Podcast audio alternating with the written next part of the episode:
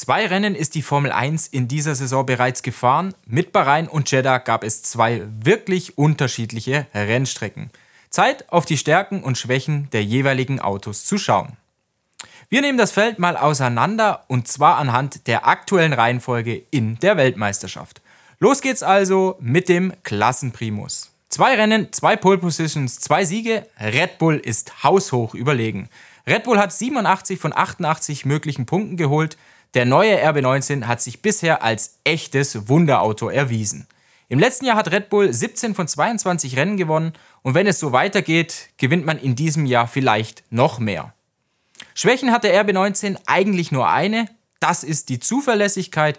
Im Rennen traf es Max Verstappen und Sergio Perez noch nicht, dafür aber Verstappen in der Qualifikation von Saudi-Arabien. Da brach an seinem Auto, das wisst ihr, die rechte Antriebswelle. In Bahrain machte bei Red Bull die Kupplung Ärger, in Saudi-Arabien wurde das Getriebe hin und her gewechselt, bei Perez wurde auch bereits die zweite Batterie und die zweite Leistungselektronik in dieser Saison verbaut. Er ist in dieser Beziehung also bereits auf Anschlag, noch ein Wechsel und Perez wird strafversetzt. Ansonsten ist dieser Red Bull einfach nur überragend, schnell auf den Geraden, schnell in den Kurven, stark in der Qualifikation, überragend im Rennen. Die Reifen bauen kaum ab, Red Bull ist teilweise eine Sekunde schneller als die Verfolger. Mechanisch und aerodynamisch ist dieses Auto die Benchmark im aktuellen Feld. Der Red Bull kann tief eingestellt und hart gefedert werden, ohne von Bouncing befallen zu werden und ohne dass die Planke am Unterboden zu sehr abnutzt. Bei der Effizienz des Pakets ist Red Bull immer noch klar vorweg. Im Bahrain hatte man einen größeren Heckflügel drauf als Mercedes und Ferrari und war trotzdem so schnell auf den Geraden. In Jeddah fuhr Red Bull einen kleineren Heckflügel und war trotzdem in den Kurven sauschnell. Red Bull generiert über den Unterboden einfach stabilen Abtrieb, der nicht zu Lasten des Luftwiderstands geht. Aston Martin war in Bahrain und in Saudi-Arabien die Nummer 2 im Feld. Kein Team hat über den Winter so viel Rundenzeit gefunden wie die Mannschaft von Fernando Alonso und Lance Stroll. In der Bahrain-Quali war Aston um 2,4 Sekunden schneller als im Vorjahr, in Saudi-Arabien um 1,8 Sekunden. Fernando Alonso schaffte es in beiden Rennen aufs Podest, ja, und fast schon folgerichtig ist Aston Martin aktuell WM-Zweiter mit 38 WM-Punkten. Das Paket ist sehr ausgeglichen, das Auto lässt sich leicht abstimmen, heißt die Fahrer schöpfen großes Vertrauen, weil das Fahrverhalten sehr berechenbar ist. Der Aston Martin ist ein Allrounder, das grüne Auto kann im Prinzip fast alles so gut wie der Red Bull, nur eben eine oder zwei Stufen schlechter. Der Aston Martin ist stark auf der Bremse, die Fahrer können am Kurvenausgang früh ans Gas gehen. Es ist Grip und es ist Abtrieb vorhanden. Und im Rennen, da spielt Aston Martin seine Qualitäten beim Reifenmanagement aus. Wo liegen die Schwächen bei Aston Martin? Ja, vielleicht so ein bisschen im Topspeed, denn bei der Höchstgeschwindigkeit, da lag man in Bahrain im Mittelfeld und in Saudi-Arabien im unteren Drittel, jeweils gemessen in der Qualifikation. Mit offenem DRS, da gewinnt Aston Martin nicht so viel Speed wie etwa der Red Bull und die Zuverlässigkeit, die stimmte zumindest bei Lance Stroll nicht. Ein defekter Auspuff legte sein Auto in Saudi-Arabien lahm. Bei Mercedes ist die Zuverlässigkeit das große Prunkstück. Bei den Testfahrten hatte Mercedes da noch Probleme mit der Standfestigkeit. Bei den ersten beiden Rennen war das aber nicht mehr der Fall, also ähnlich wie im Vorjahr. Mercedes hat das Bouncing eliminiert, Mercedes hat die aerodynamische Effizienz des Pakets gesteigert, aber in dieser Beziehung fehlt schon noch ein gutes Stück zu Red Bull. Man schafft es nicht gleichermaßen schnell auf den Geraden und in den Kurven zu sein. Mechanisch muss Mercedes zumindest auf der Hinterachse gesund sein, da ist er ja baugleich zum Aston Martin. Der Motor ist gut, auch wenn so ein paar PS fehlen. Mercedes schwächelt, weil man nicht genug Abtrieb hat. Besonders das Heck, das klebt nicht so auf der Rennstrecke wie beispielsweise der Red Bull. Lewis Hamilton und George Russell müssen länger warten, bis sie am Kurvenausgang Gas geben können. Das nervt sie natürlich. In schnellen Kurven, da leidet Mercedes besonders. Und Hamilton, der leidet mehr als Teamkollege George Russell. Hamilton klagt, dass ihm das Vertrauen ins Auto fehle. Mercedes hat bereits angekündigt, unter der Saison das Konzept zu verändern.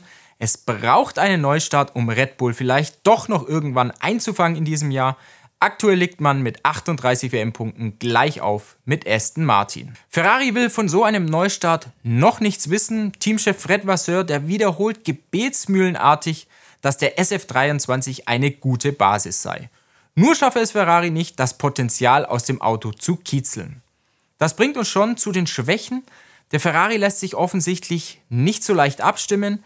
Die Performance, die schwankt zu stark, je nach Rennstrecke, Bedingungen und Reifen. In Jeddah waren die Ferrari gut auf der Softmischung und auch gut auf dem Medium-Reifen und dafür im Nirgendwo mit den harten Reifen. Das macht auch durchaus Sinn. Der harte Reifen, der hat per se den wenigsten Grip. Er überdeckt also auch nicht die Defizite des Autos. Ferrari sagt weiter, dass das neue Auto die Erwartungen erfüllt. Dass es die Ergebnisse aus dem Windkanal auf der Rennstrecke reproduziert, aber man ist einfach zu langsam und 26 WM-Punkte sind einfach zu wenig für die eigenen Ansprüche. Ferrari hat sein Reifenproblem mit in die neue Saison genommen. Die Ingenieure müssen Kompromisse eingehen, um die Pirellis am Leben zu halten. Obendrein kommt, dass die Zuverlässigkeit weiter eine Baustelle bleibt. In Bahrain, da fiel Charles Leclerc aus, weil die Leistungselektronik streikte. In Saudi-Arabien gab es für ihn bereits eine Startplatzstrafe. Ferrari lässt in den Trainings besondere Vorsicht walten, um den Antrieb zu schonen. Wenn die Fahrer voll aufdrehen dürfen, hat Ferrari die meiste Leistung von allen Autos im Feld. Das sagen zumindest alle Konkurrenten. Was ist sonst gut am Ferrari außer am Motor? Das rote Auto ist auf den Geraden etwas schneller geworden, leider zum Preis von etwas Abtrieb. Also auch Ferrari muss an der aerodynamischen Effizienz arbeiten. Der Speed auf eine Runde, der stimmt. Sowohl in Bahrain als auch in Saudi-Arabien hatte man in der Qualifikation nach Red Bull das zweitschnellste Auto. Ferrari will in den kommenden Rennen jeweils Updates bringen. Die Gegner, die schlafen allerdings auch nicht, also Ferrari muss ordentlich zulegen. Alpine hat sich nach zwei Rennen mit 8 WM-Punkten auf dem fünften Platz eingenistet und dort durfte das Team auch über weite Strecken der Saison bleiben. Alpine führt die Mittelfeldgruppe der Formel 1 an, das Auto ist zuverlässiger geworden, im letzten Jahr streikte ja beispielsweise wiederholt die Wasserpumpe. Der Alpine ist nirgendwo besonders gut und auch nirgendwo besonders schlecht, die Spitzengruppe, die hat einfach mehr Abtrieb und das stark umgebaute Heck, das hat sich für Alpine noch nicht so wirklich ausgezahlt. Sowohl Esteban Ocon als auch Pierre Gasly würden gerne später bremsen und hätten am Kurvenausgang gerne eine bessere Traktion. Und Einsatzleiter Alan Perman, der meint, wir müssen uns einfach in jedem Bereich verbessern. Auch beim Motor hinkt Alpine etwas hinterher, auch wenn es nur ein paar PS sind. In Bahrain forderte Alfa Romeo Alpine heraus. In Jeddah war das nicht mehr der Fall. Der Sauber C43, der profitiert vom guten Ferrari-Motor und das Auto hat Qualitäten beim Reifenmanagement, wie wir es in Bahrain gesehen haben. Die Starts sind besser geworden, wobei man auf der anderen Seite sagen muss, dass die 2022 auch einfach grottenschlecht waren. Woran Alpha Sauber arbeiten muss, ist der Speed auf eine Runde. Wie Williams und Alpha Tauri hat man noch keinen Einzug in Quali-Teil 3 verbucht. Im Rennen in Saudi-Arabien, da ging nicht wirklich was voran für die Alpha-Piloten, was vermuten lässt, dass die Alpha-Piloten die Reifen nicht wirklich ins Arbeitsfenster bekommen haben. Alpha Sauber hat vier Punkte auf dem Konto, Haas einen einzigen. Beide schielen auf den sechsten Platz in der Weltmeisterschaft. Beide zählen auf Ferrari Power. Und wenn die Scuderia gemäßigtere Leistungsstufen verordnet, dann leiden natürlich die beiden Kunden mit. Haas hat ja zu 70% einen Ferrari und damit einhergehen dieselben Stärken und Schwächen.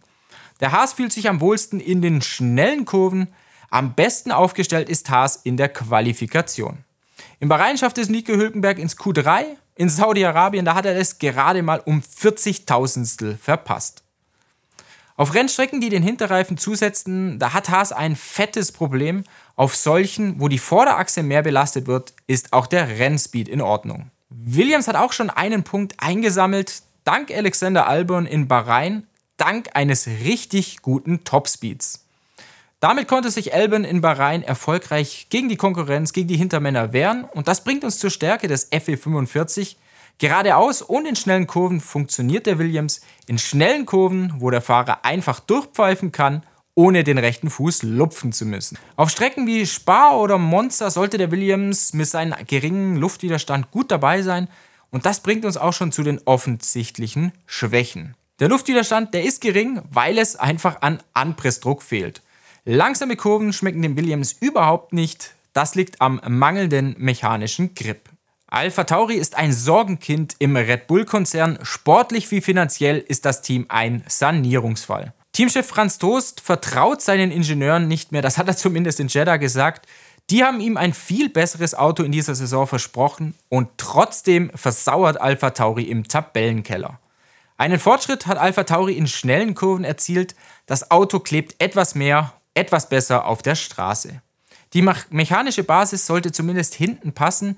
Die Hinterachse übernimmt äh, Alpha Tauri ja vom großen Bruder Red Bull.